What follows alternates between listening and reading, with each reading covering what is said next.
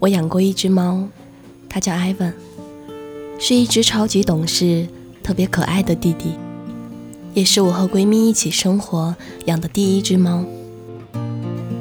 我们十六岁时就梦想着以后可以一起生活，一起工作，像大多数好友一样，憧憬着在属于我们的家里做自己喜欢的事，然后养一只猫。对于这个小可爱的到来，让我们这两个没有任何经验的人来说更是困难。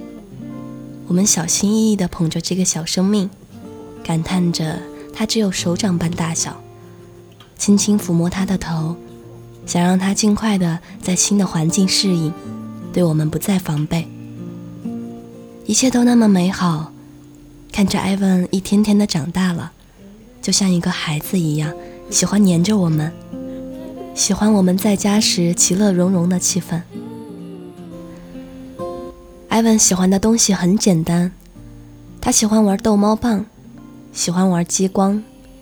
喜欢看我们嗑瓜子，喜欢和我们在一起。或许我们可以活得很久很久，但是猫的生命很短，一辈子很短，而我们就是艾文的一辈子。